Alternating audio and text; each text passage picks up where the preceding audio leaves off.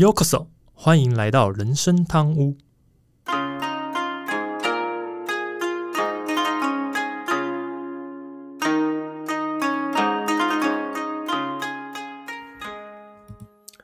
话说今天录音的时候是一月六号，嗯哼，那其实我们隔天是要补班的，对啊，要上班啊。对啊，这两个大叔熬夜不睡觉来录音这样子。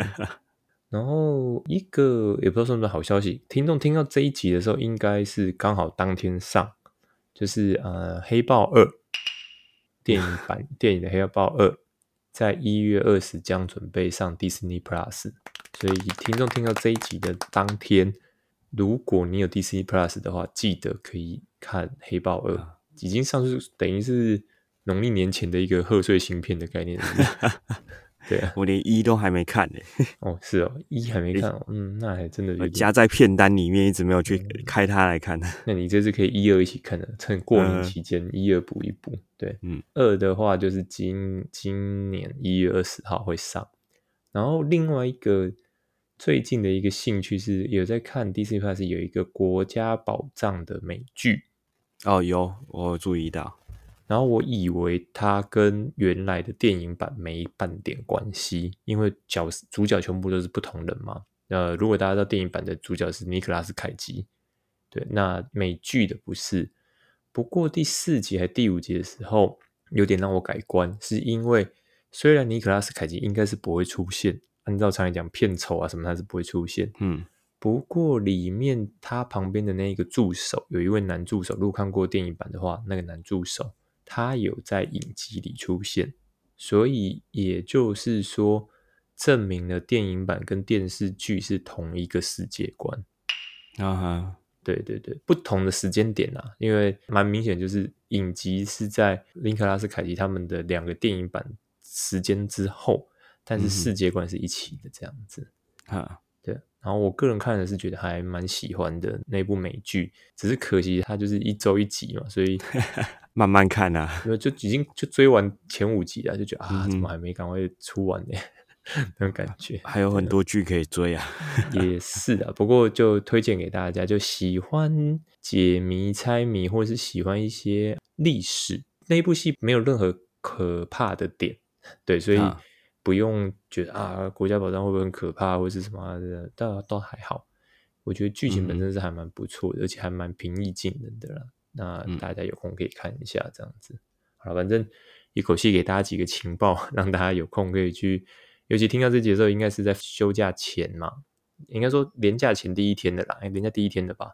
那第一天二十号就放假，二十号对，年假第一天。所以听众听到的时候，假设你还不知道年假要干嘛，可以赶快下载 DC Plus 看看有哪些戏你还没看的，可以看一下，这样子。嗯哼，对啊，替你的过年期间。填充一些 时间这样子啊，好，那我们先切入正题啊。大家好，我是 Andy，好，我是阿忠。哇，终于来到三位数的集数啦！对，拍手一下，拍手拍手，真的哇，难得一百了。是啊，破百了，破百了，破百。对啊，真的没想到一开始只是两个大叔赶鸭子上架的闲聊频道，让录着录着就这样破一百集了，这样子。只是平常都是比较轻松的闲聊啦。那这一集的话，突然想要聊一下最近的感触。嗯嗯，换个方式说，想聊一些可能很多人还没遇过，但很有可能迟早要遇到的情况。哎，我这样讲，阿忠不知道猜不猜到今天想要聊什么吗？啊，要聊什么？等于嗯，我想一下，我先想一下啊。不过这去年算是多事之秋的一年呢。嗯，然后我和 Andy 两家人其实家里都发生了一些事情。嗯哼，不论结果最后怎样，反正都已经度过了。嗯，未来之后还是要快快乐乐过每一天呐。是啊，啊，原本想说，哎，你好不容易熬到一百集的破百了，该来点特别节目。啊，不过你看来开场就有点诶，稍微严肃了点。你问我的问题，我我突然有点灵感了。你给的提示是每个人迟早都一定会遇到的事情吗？我想，我想到了只有人生必经的三件事情，一个就是出生，一个就是辱华，另外一个就是死亡。想必今天应该是要谈辱华吧？嗯，你确定？嗯，算了，好，不好，不好多说什么。找不找不到点吐槽了吗？是为什么一定要藏在中间？明明 就是有很多一辱华，就是不用放在里面，对不对？哦，是吗？呃，我没有谈辱华，这个这个话题太沉重，或是说不管做什么事都会辱，那不如不要谈好了。对啊，好了，不过阿忠讲的算是有猜到一个了，就是说，如果听众还记得，其实我们几个星期前，Andy 这边才因为家中的事情，我暂停了几个礼拜嘛。那我今天想聊的话题就是跟这件事情有关。呃，我那时候写主题叫做“究竟如何跟亲人告别”。认真来说，其实我没有想过自己突然这么需要了解这件事情。换个方式说好了，我也没有想过这么早要来研究这一块。当然，就像阿忠讲的，人生必经三件事嘛：出生、乳化跟死亡。我没有想到要这么快面对呃，就是亲人的死亡这件事情，所以我也没想到我要研究。但是。人生嘛，人生就是不同的意外组合而成。哇，我很喜欢日剧《四重奏》里面讲的一段，算是怎么讲？一个名句这样子。嗯，他说：“人生里面有三个坡，就是斜坡的那个坡，这样子。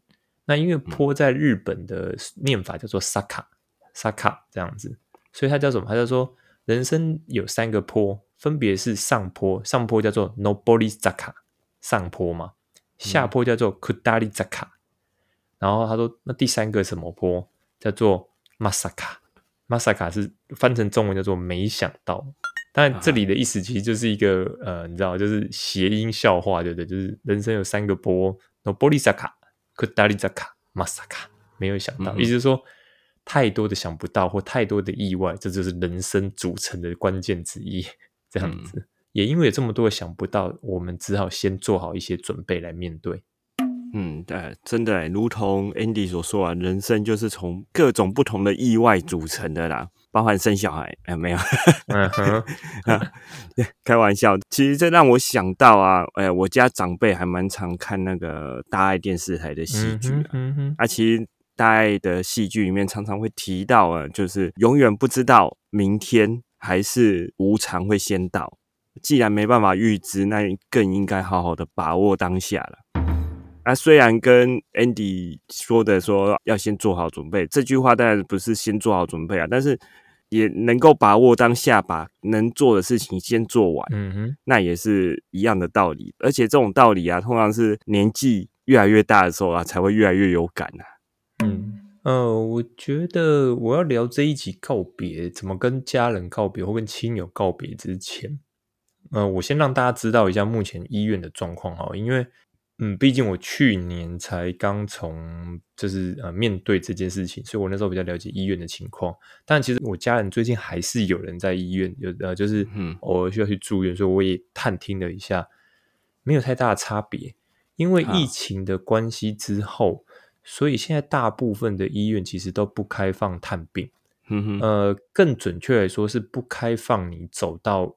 病房区进病房也不许。嗯，上周吧，我我妈妈要去看这个住院的亲友，结果闯进病房之后没多久，护理师就跑进来把他赶出去。这样，对，应该是不太准探病啊。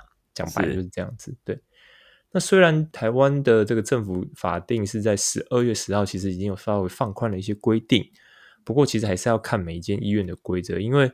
虽然说政府有政府的规定，但是医院为了考量到防疫这件事情，他们可以比较严格的去执行他们想要做的防疫系统。所以虽然可能政府是有开放到什么样的放宽的，但是医院还是要以医院为主，才是比较重要的一环。这样子。然后另外一个是陪病人只限一名，而且还不能一直更换，尽量要以同一位为主。为什么？因为以前如果大家记得，比如说早期啊，就是像我们的长辈。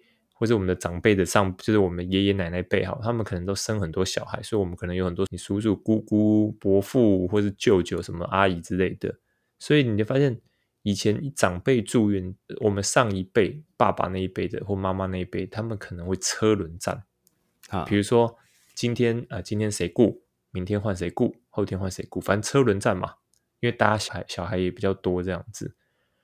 但是现在是不允许这样做的，就是说，好了，现在如果以刚才的说，好，你们谁要雇，讲好就那个人雇，而且你不可以一直更换，除非有特别的理由，所以尽量要以同一位为主，而且要换之前都要做过快筛，就说要确保你都没问题，才能进到病房里面去这样子。所以，嗯，我在医院的时候看到已经有蛮多病患的陪病人，其实几乎都是看护啦。那甚至我父亲当时住院的时候，其实护理师还会提醒，如果你要寻找看护的话，要先提出，因为现在看护很抢手。其实这也合理啦，因为嗯哼，你想想看，以我自己来讲，我自己上班，平常周一到周五我不太方便，因为我要上班嘛，所以我当然想说，啊，那可能如果一到五可以靠家人跟看护，那我周末去负责顾我父亲，这当然最理想的状况是这样。可是因为医院现在规定就是不行，抱歉，要么你就一个人从头顾到尾，嗯哼，对你没有办法说啊，我轮一直轮班换人什么的不行，你就是得从头顾到尾这样子。我已经算很好运了。我父亲住院的过程中，陪病人有做过两到三次的换班，但这个其实都是呃医院跟护理师睁一只眼闭一只眼放水 让你这样做，但实际上原则上是不允许这样一直换班的。这个应该阿忠会比较清楚一点呢、嗯。呃，对啊，现在医院在一些管制上也放宽了好一些啊。嗯哼在嗯哼去年中的时候，嗯哼哼那时候我记得光进出医院就还要刷健保卡。哦，这么麻烦。对，进出医院的时候你要刷健保卡才能进入。嗯假日没有开放门诊的时间啊，外面的人还不能进去。嗯哼，那现在当然应该听起来是没有管制的这么严格的啦。那我那时候要去陪病的话，还得要做 PCR，不是快筛，而是 PCR。中间如果像刚才说要换人照顾的话，那换的人那个 PCR 就要自费，一个人就要三千多块，而且你出去之后、要再回来陪病的话，你自己就要再自费再花一次 PCR 的钱。所以啊，先不论麻不麻烦啊，光是筛检要花的钱就相当的可观了啦。所以啊，疫情期间啊，为了减少这些麻烦啊，请看护是一个很好的选项啦。嗯哼，但是真的要不要请看护，也是个蛮两难的选择啊，因为就是没办法陪病的话，有有这些麻烦，但是又没办法去探病，就变成嗯你不容易去了解到你现在亲人的状况到底是怎样，最多就只能透过电话或视讯说说话，没办法陪在身边，心里也是会蛮不安的啦。对啊，而且先说，我觉得大家应该说听众也好，或者大部分人都会想说，亲人的最后一面希望见到他。嗯比如说，你希望在他这件事里面看到他，我觉得这个是合理的，合理，嗯大家都想要这样。可是你想想看，现在你陪病人只有一个人，表示说最多只有一个人看得到他。嗯哼，对吧？你其他人是看不太到的。好，这是第一点。第二点是，也是这一次我父亲住院之后，我才知道说，有一些病人的生病，其实他晚上是不好休息的，他啊，不一定疼痛，但他就是没办法好好睡觉。嗯，那你会变成什么状况？陪病人就是你旁边这个人要陪他，几乎晚上都不能睡。嗯大家可以想想看，你是一个健康的人，你一个晚上不睡，勉强你说你熬夜就算了。如果你的亲人，我们当然都希望他们活得更健康、长长久久的，但他如果一个礼拜都不睡的时候，你要一个礼拜不睡觉，你认为有多少人熬得住这件事情？嗯哼，这是很直接的问题。如果就说，如果你的亲友他是可以好好休息睡觉的，我觉得大家都也算轻松，好，就是你可以好好休息，这个都没什么问题。可如果他不是呢？所以我这边会讲这句话，并不是说我要帮请看护的人说话，而是说这些请看护的人，他们一定有他们的理由，他们没有办法长期陪伴的原因，嗯这一定有。像我最近也接到一个朋友，嗯，应该讲朋友也可以哦，就反正就是聊 NBA 的一个朋友传讯息跟我说，他们家人也是因为呃，就是有人得癌症，那他需要在这个医院陪伴。嗯那也因为这样，所以其实他工作几乎都没在做了，那他收入也很差。那大家想想看，因为没办法，医院现在要求陪病人只能一个人啊。嗯那如果这个病患他就只有一个小朋友的时候怎么办？嗯那这个人要不要去上班？这会是一个大问题哦。是对啊，所以我还是得说，很多人请看护是在不得已的情况下，因为我知道很多人会觉得说，请看护，尤其是老一辈的，会觉得说，哎，请看护，你就是找一个人在那边把你家人好像丢包放他自生自灭，并不是，是现在的规定，尤其是疫情造成的问题。我相信如果没有这些规定，大家都愿意去照顾自己的家人，大部分啊，对对对。所以这边只是主要是要先让大家知道，因为我希望大家先理解一件事，说其实这次的这个疫情已经影响到很多病人，在最后要离开的时刻，家人是没有办法，或是最多只有一个人在身旁的，嗯大多都是见不到最后一面的情况。嗯，也因为这个状况，所以大家要注意，如果真的你发现到亲友的病情已经比你预期的严重啊，那记得告别的话一定要先说。而不要认为还有见到最后一面的情况，这也是在这一次我父亲离开这段时间之后，我其实才发现到跟以往不同的状况。我非常庆幸的是，还好在我父亲离开前，我有把我最想跟他讲的话都让他知道。嗯哼，告别的部分我已经告诉他，在这段我是没有遗憾的，但我也在病房的时候有留下一些他的画面，因为我带了、特别带 DV 去。去记录一些画面，这样子，嗯我觉得还好，我有快速发现这件事情，所以我在这边是很诚心的告诉听众们，如果你觉得你的亲友状况已经跟你预期的不符的时候，是我们都希望他们可以突然的奇迹式的恢复，我相信这大家都想希望他们可以突然健康起来，可是大部分既然叫奇迹，就是很难产生的啊，如果你真的发现到已经有难度的话，记得记得该说的话赶快说一说。不要等到他离开了再来后悔，这是真的会比较可惜的一部分。这样子，嗯，是啊，呃，的确啊，这次疫情真的打乱了很多事情啊。除了大家的日常生活之外，其实有一些以前认为是理所当然的事情，都会变得很困难。那我记得啦，那个像那算是前年嘛，像台北那时候万华疫情最严重的时候啊，啊，那时候也蛮多是因为染疫过世的人。那时候也是为了配合防疫政策啊，有一度是确诊者的遗体啊，就是好像要尽快火化，我忘记是三天还多少时间，反正就时间很短，嗯，导致啊有许多确诊死者的家属啊有点措手不及，甚至啊没办法帮过世的亲人举办告别式或者是参加丧礼，啊他们就因为。没有好好道别这件事情啊，成了他们心里面最大的遗憾啊。嗯，这个那一天我记得我家太座也跟我聊过这件事情。我说那时候最严重是因为很多确诊的状况是一家人都确诊啊，然后其中长辈确诊了，可能就年纪比较大的长辈确诊了之后，他离开了，嗯，他的小朋友全部还在居隔中，是。他们其实也想去，可是他们可能还在被框列的一个状况里面。嗯，尤其现在是比较好的天数减少了。如果大家记得之前的话，可能是七天以上哦。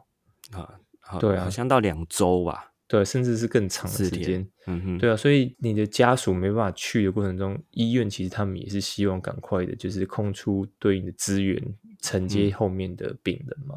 所以的确。速战速决的情况下，就产生阿忠刚刚讲的状况，可能遗体都火化了，结果亲友还没有办法来协助，或是来参加相关的事情，因为可能第一是他们可能自己也还在确诊的状况下里面，是啊，对啊，所以的确，这个这次这个疫情真的是让很多人有了不少的遗憾。我觉得这是我还其实到现在我还是很讨厌这个疫情，痛恨这个疫情的主要原因之一啊，真的是这样子，嗯，对啊。好，那还是想要跟大家讲，记得其实你要大家各位记得，其实现在的网络啊，还有通讯能力很方便啊。如果啊你在医院，或是可能你不在医院，或是你说你医院是有你的亲友的时候，生病的亲友如果还可以说话的话，你一定要问清楚他有没有想要跟谁对话的，然后赶快利用视讯的方法让他们可以聊天。像我在我父亲最后那几天在医院的时候，其实。我就让他试训了一些自己的兄弟，还有一些他以前的朋友。这朋友甚至可能中间已经十几年没聊天了，这样子。对，那他们当然已经很久不见了。但是我从他们聊天的过程中，我可以感觉到我父亲呃知道自己的病情，但是却很正向的去面对。那当然呃，其实难过的都是那些看到消息的人，就是接到电话的人。但是。我也知道，我如果没做这件事情，我父亲可能心里面会有很多遗憾。所以那时候我只有一个希望是说，在他离开前不要留下遗憾。而且那个时候我其实是没有办法预测父亲会离开的时间，因为医生也说不准嘛。是啊，我们就是尽力而为，就是能联络到谁，能跟谁讲话的就尽力，让他们可以多说话，多见到几面，大概是这样的状况。嗯，真的在这种非常时期，能够用视讯啊想到一些老朋友或者是家人，能够说说话。呃，觉得这样已经很好了啦，真的是身为至亲能做到的，就只能尽力而为，就做到这样了，对吧？那如果是没有那么突然的，如果是一些像可以预期可能死亡到来的时候，我自己还蛮认同像是生前告别式的这种方式啊。在已经知道没办法避免死亡的时候，能够自己选择要什么样的方式跟这个世界道别啊，跟一些像是亲友，或者是想要让他们记得你最后的样子是什么，嗯哼，啊，能够好好的跟那些亲友们好好的告别啊，说说一些心里的话，把所有想感谢的，也有可能想道歉的，想要托付的，或者是想要请求原谅的，其实通通都说出来，这样。不管是过世的人，或者是还活在世界上的人，都可以没有遗憾呐。我觉得这样算是一个，哎，如果来这个人间走一回，是一个最好的结局啊。嗯哼，我嗯这么讲好，我觉得我父亲算算运气还蛮好的，是他在离开前几天，其实他还是非常有意识的。嗯哼，就是他并不是一直昏迷的状态。所以我其实是逮好那些机会，赶快让他做到。刚刚阿忠阿忠讲的，这就是啊想要感谢或道歉，我想都赶快。嗯，我知道很多人可能你的亲友，或是可能你听过的，可能他们都是在昏迷状况下。所以我刚才前面会说的是说，把握时机。如果你确定知道他还有力气说话的话，就尽快。嗯哼，对，毕竟这可能是。这一辈子，这一生一次，最后一次见面或者最后一次对话了，所以不要错过这样子。好，那呃，还有一个是我觉得也还蛮重要，就是说，千万不要觉得问了亲友或者什么忌讳，尤其是像比如说他想要的后事，或是他想要安葬在哪，一定要问清楚。当然，很多人会想说啊，可能真的等他离开后再来思考吧，因为可能怕说，哎，路会不会准备好、想好，就反而他突然健康起来。但是我自己以过来人经验跟大家说，除非除非你有十足把握，知道你想要把亲友安葬的位置。他是有确定的空位，或是说他可能决定想要崇尚自然的，比如说他要树葬、花葬什么之类这种崇尚自然的模式。嗯，除非你已经很清楚了，否则我建议你还是事先问一下会比较好。因为像有些人他是会坚持祖先们都要放在一起，比如说啊，可能呃就是自己的长辈要跟以以前的祖先放在一起，这个我也是见仁见智。因为我觉得你要思考，比如我我这边讲，就听众自己要思考的是。如果有一天你离开之后，你的后人会不会愿意去追思这些祖先、这些长辈们？嗯，所以相较之下，其实我宁可选择离家比较近的地方。也就是说，这个呃，比如说我父亲这次最后入塔的这个地点，其实离我家没有很远，所以我选择离家近的地方。因为我选择离家近近的地方，主要是因为，而且尤其这次我选的那个地方，算是还是蛮新的的这个宝塔。主要是因为我希望它给人的感觉不要是个太阴暗的，尤其是不要让他觉得压力很沉重。因为我觉得，如果是这样的一个环境是有压力、有阴暗的感觉的话，其实未来我们的小朋友可能在扫墓啊，可能会不太愿意去，因为他会觉得说他对那里印象不太好这样子。而且如果又很远，像我自己，我家长辈他们都葬的蛮远的，尤其是在很很多的山上啊什么的，所以。从小到大，我们就是扫墓，就是要坐车，可能开车要开一个多小时才会到这样子。那我自己当然现在还是会遵守，知道记得要开车去这个一个地方。可是谁知道我们两脚一蹬离开之后，我的小朋友会不会愿意？你不知道这件事情。那你要防止他有这些理由借口，最好就是 把这个地方放得很近。哎，你没有理由了吧？我帮你找了一个。离家近、方便去的地方，而且不阴暗，又是比较明亮的地方，没有那么大压力，没有借口了吧？这样子。我觉得这是我思考的点啊，所以嗯哼，我觉得这也是分享给听众想想看，是不是一定要跟祖先都放在一起，还是要思考就是说后续会不会有人去做这个追思或是去扫墓的部分，会不会是比较重要的一环？我觉得这个是大家可以想一下。嗯，对。不过我觉得像你刚才说的，先问嗯哼，这一点的确是还蛮重要的啊。对啊，但实际上啊，有时候要主动的聊，就就变得有点不好说出口。一个是怕长辈忌讳不高兴啊，这是一点啊。其实另外一点，家人毕竟心里头还是会觉得会抱持着一点点有可能会康复的希望啊，有点像是逃避现实，不愿意面对事实啊。嗯不过啊，因为呃要聊这些事情，其实也是要看当事人啊。他如果已经对于未来要面对死亡已经做好心理准备了情况下，那真的是需要好好的先聊聊。嗯，像我自己啊，我岳母也是嗯抗癌多年了，嗯哼，最近一年又复发，但是他已经不打算做一些积极治疗了，嗯哼，就是现在以一些安宁疗法为主嗯嘛。哼嗯哼。哼对啊，现在精神还算不错，他就嗯把所有的小孩全部叫回去，他就交代说他自己的后事要怎么办，包含说。他说他之后想要去树葬，嗯哼，然后连他要葬在哪里都已经自己先去看好了，嗯哼，反正这些就是当着所有的小孩面全部交代清楚啊，啊，让每一个晚辈都清楚明白，这样以后啊，真的要办后事的时候就不会有争议啊。嗯嗯嗯嗯，理解。其实这是比较好的一个啦，就是说，如果他已经有想法的话，最好最好就是请长辈或者亲友们让他们把想法讲出来，嗯哼对啊，才不会讲白就是你想做的跟他想要的完全是不同的。这说真的是比较尴尬，是啊，的一个点。嗯尤其另外一个，我觉得还很重要，是你需要了解亲友所有需要的方法方式啊。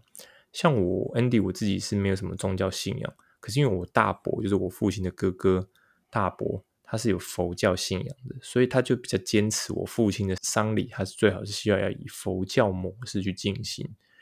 然后呢，他帮我介绍的这个葬仪社，其实也都是以这个佛教为主的。因为我大伯在我父亲还在世的时候，他说他跟他通话的内容好像都是在了解佛经什么的，所以他觉得说他自己的弟弟应该是很乐意这个佛教模式。我自己是没有跟他讨论下去，因为我觉得应该说没有跟他坚持争执这一件事。我但因为我想说，反正他都坚持就算了吧，对啊。但是我觉得听众们还是有机会的话，一定要问清楚自己的亲友所需要是什么，不要违背了亡者的想法。比如说像呃像我的妹妹，她自己跟我说，因为她是天主教徒，所以她觉得她的丧礼可能就是追思会之后就是比较单纯。我说我都可以理解。那像我自己是最近因为父亲这次我也开始做准备，其实我们也在看啊、呃我跟我太跟我们家太座，其实我们在看说，哎，哪个哪个地方可能未来真的呃突然离开，或是真的都要离开的话，我们其实也可以先把我们想要安葬的地方先给准备好，甚至需要付钱的我们先付掉嘛。这样的好处是对我儿子之后他可以省掉这一笔费用。可以抗通膨哦。对对对，而且说真的，我会讲这件事情是刚前面其实讲了一段，我不知道大家有没有注意到说为什么我提到说，除非你很确保你要把亲友葬的地方是一定要有位置的，是因为这个呢，大家可以想一下，我会现在讲的比较轻松一点，是因为呃，放这些亲友的骨灰也好，这是甚至我们讲骨骸也好，不管嗯，这个呢，原则上需求会越来越大，除非大家都啊不放进去。那如果要放进去，它就一定要有位置。所以大家记得，现在阴宅不会比阳宅便宜哦。啊对啊，而且阴宅跟阳宅也是一样的，越晚买你越贵。啊，对，为什么啊？因为位置越来越少啊。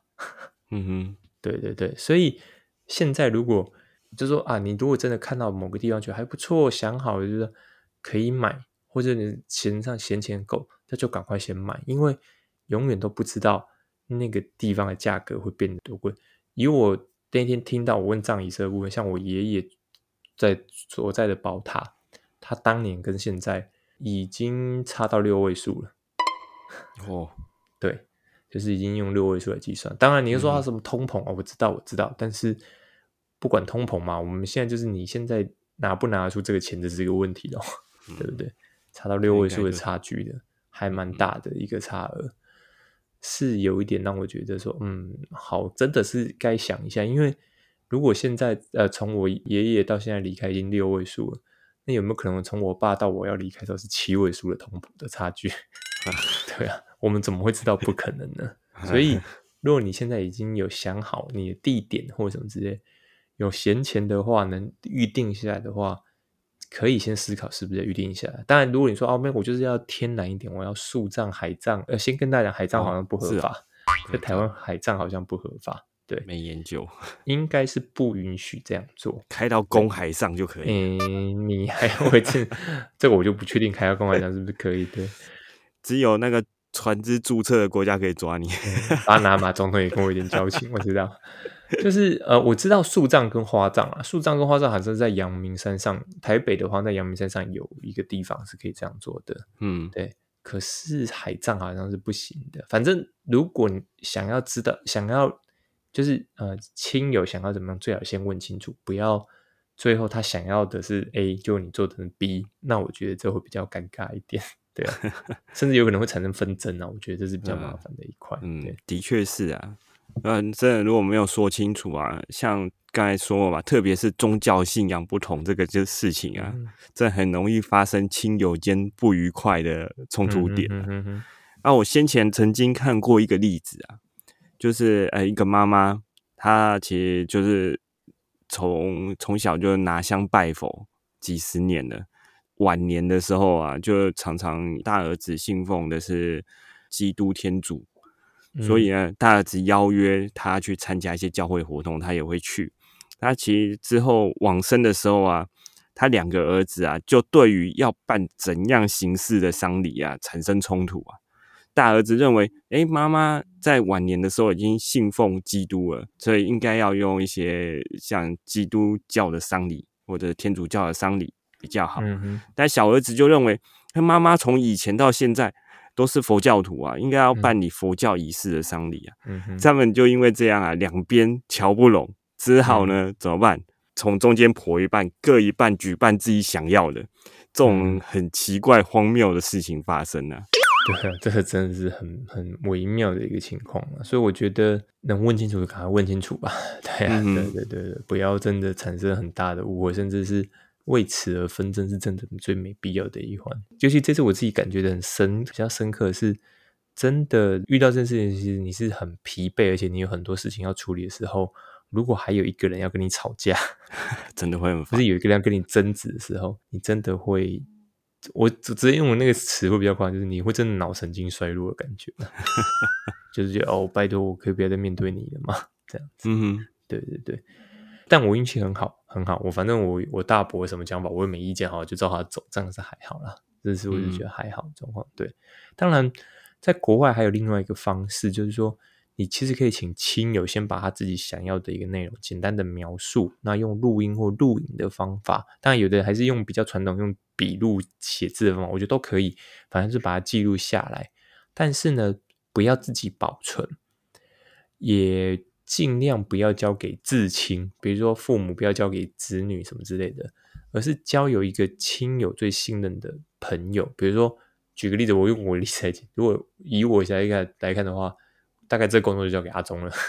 好，就这种重责大任交给我。嗯，没有，只是把东西交给你保管而已。对，他的意思是说，你有什么见啊？他的意思说，就是把这个东西内容交给这个朋友。那为什么？因为比如说像刚刚中举这个例子嘛，可能大儿子、小儿子有意见嘛，对不对？嗯。那如果这个妈妈已经先想好了，他就把这个她想要，比如说她其实她最想要的是呃，可能是基督教。的丧礼，那她可能就写好，写给交给她朋友，一个朋友来保管这件事情。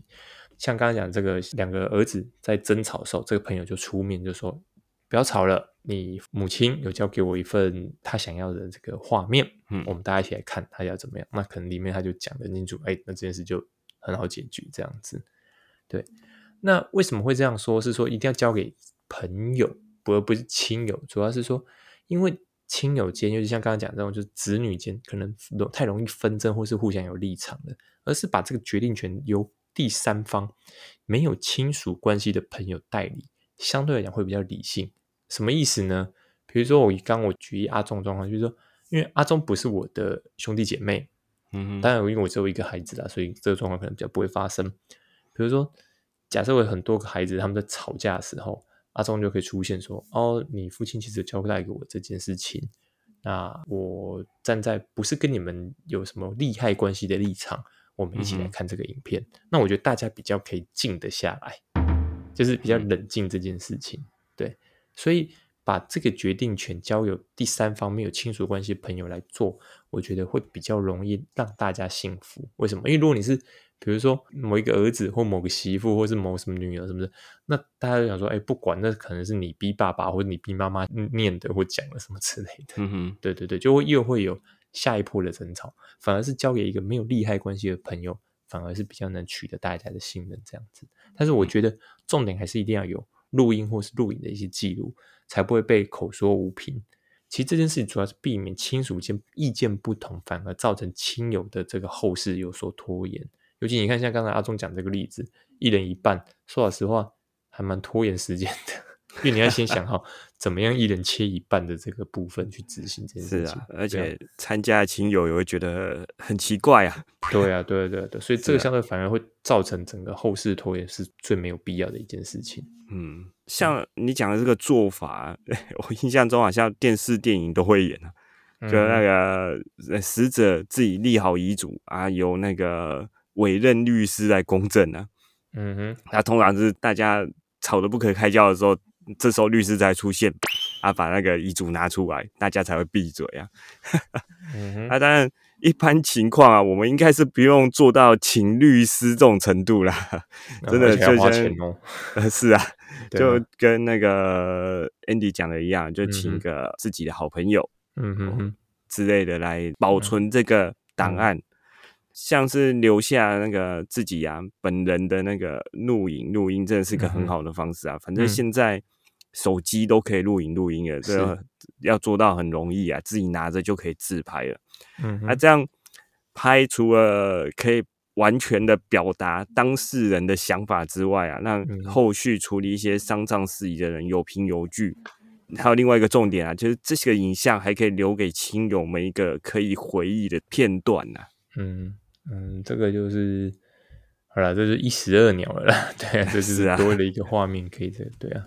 嗯，好，呃，其实我们这集聊这么多，主要是想要跟大家说，或许我们没有办法决定亲友跟我们告别的时间，因为前面讲了嘛，马萨卡，用很多东西是想不到的意外状况。那可是最少我们要能知道说，如果在他最后的那段时间，就是说。他突然，但是我们可以知道说啊，他还剩下一些时间，这些时间里我们到底可以替他做什么？嗯，可能很多人会觉得，哎，这时间还早吧，这个想那么多干嘛？可是我必须要跟大家很诚实说，以我自己来讲，其实这波疫情带走我身边不少的亲友，包含我们家泰做的也是。那尤其以我父亲来讲，更是措手不及，因为从他知道可能生病，到他真的最后确定离开。短短来看，只有十二天的时间，真的是想不到。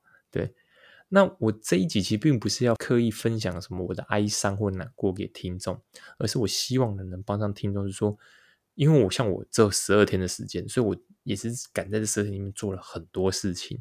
那如果你也能的时间比我还多一些的话，最好知道有哪些事情可以先去进行，不要等到最后一刻，甚至认为你离开后再安排，因为。我自己也是一样，这次很感觉是说，等你等真的亲友离开，是至亲，像我这种父亲的离开之后，其实我有太多哀伤的情绪困扰在我的脑袋里面，会让我难以思考。呃，我一直都以自己很理性为怎么样自豪，可是我这一次真的会感觉到说，呃，我父亲的离开，不管我想要多理性，那个脑袋里面就是会有一些怎么讲。我也不知道该讲的是什么样的一个东西，就是它就是会困住你的思绪，你懂我意思吗？它让你很多东西是你没有办法再像以前那样这么灵活的思考、反应那么快的。所以，我觉得不要对于过度悲伤的自己太有自信，当你自己过度悲伤原来的想法，或是跟你以前行为是不同的，所以趁你自己还可以考虑怎么做的时候，替亲友做最好的安排。甚至如果我们讲完这集很有感觉的话，替你自己做好安排也是很重要的一件事情。嗯，其实让我在想这篇稿子的时候，让我想到一部电影啊，那个《复后七日》，嗯，它也是类似的状况。这这就讲说，很多人在处理至亲丧葬事务的当下，其实有太多事情要忙，要联络。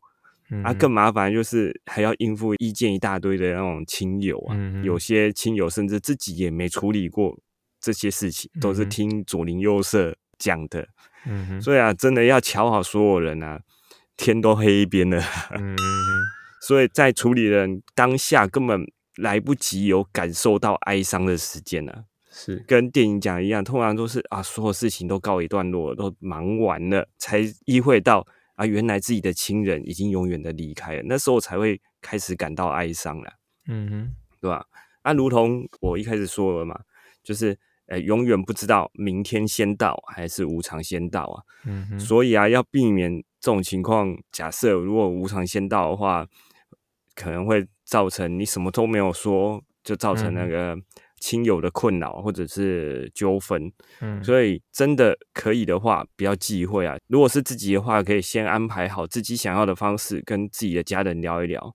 如果是家人的话，也是可能茶余饭后可以稍微聊一下，知道对方的想法。啊，就算没有留下录音或录影啊，要表达一下想法呢。在人生最后一层啊，大家都希望办一个好聚好散那种最后人生一次的聚会啊。嗯嗯，我自己这一次也是感觉很深刻，是真的要到大部分事情都弄完之后，才会感觉到比较难过的情绪。嗯，甚至我自己很多次感到难过的情绪，其实都是在开车的路上，就是可能我要开车去看我父亲或什么时候，那时候我才会比较难过，因为。当事情开始来的时候，真的你难过情绪其实会被堆的。我们为什么？因为每个人都要问你，哎，请问一下，这个你想怎么样？这个你要怎么做？什么的？这个时候你其实真的没有办法感受到难过。但当这些事情都忙完到一段落的时候，甚至像我那天看真的把我父亲放到这个塔位里面的时候，我是松了一口气。可是我的情绪也开始比较，嗯。就是比较有点控制不住，我自己的感觉是这样，但我没有可能我没有表现出来，但我自己感受得到。甚至我最近也因为父亲的离开，其实我一直在思考，是不是要增加跟孩子的相处时间。因为我对这件事还蛮感触，就是因为我父亲最后生前的最后这两三年，因为疫情的关系，所以他很极力的不跟我们见面。因为他觉得疫情很危险，什么这些，大家没有必要少碰面，什么之类的，所以错过了蛮多相处的时间，包含他跟他孙子，也是我儿子的相处时间。所以对我而言，我的确很在认真的思考，是不是我应该代替我父亲在陪伴儿子的部分，要多花一点时间，这样子。嗯哼，所以这个我觉得都是直到真的事情办完之后，才会开始静下来去思考的点。然后一静下来之后，就会开始发现自己心里的难过啊，或者什么也会做比较大的改变。嗯，我这样讲，可能听众我不知道听众相不相信，但是你要一个人成长，或是你要一个人改变比较大的改变跟成长的时候，真的通常跟应该说生死，有的时候是生孩子的时候，还生孩子的时候，呃，父母会改变。有时候是你死亡的时候，子女会改变。通常牵扯到这么大的事情的时候，人的个性或是想法改变才会比较容易产生。在这个以外比较难。所以，假设你有什么东西想要改变一个人的话，你只能趁着这种机会，会比较有可能性改变他的想法了。我我会这样讲，是因为真的我自己感觉得到，我自己的想法其实有在慢慢的感受上的，在做做一些调整，这样子。嗯哼，对啊。好，今天真的聊了蛮多，这一集大概是我们最近录的最长的一集了吧？对啊，啊，也是偏沉重的一集。呃，还好啦，还好，我已经觉得尽量的不要那么太沉重讨论这话题。对啊，好，今天我们节目差不多这边了，我是 Andy，我是阿忠，如果你还有任何想要跟我们分享和讨论，都欢迎透过主页资讯里面回黄站连接信箱粉丝 IG 私讯留言给我们哦。另外，目前开放小额赞助，听众如果喜欢我们节目，也希望你能赞助人生汤屋和 Andy 和阿忠做出更多优质内容。如果使用 Apple Pie 的听众，请您不能给我们评价，让我们大家鼓励。好的，我们下周见，拜拜，拜拜。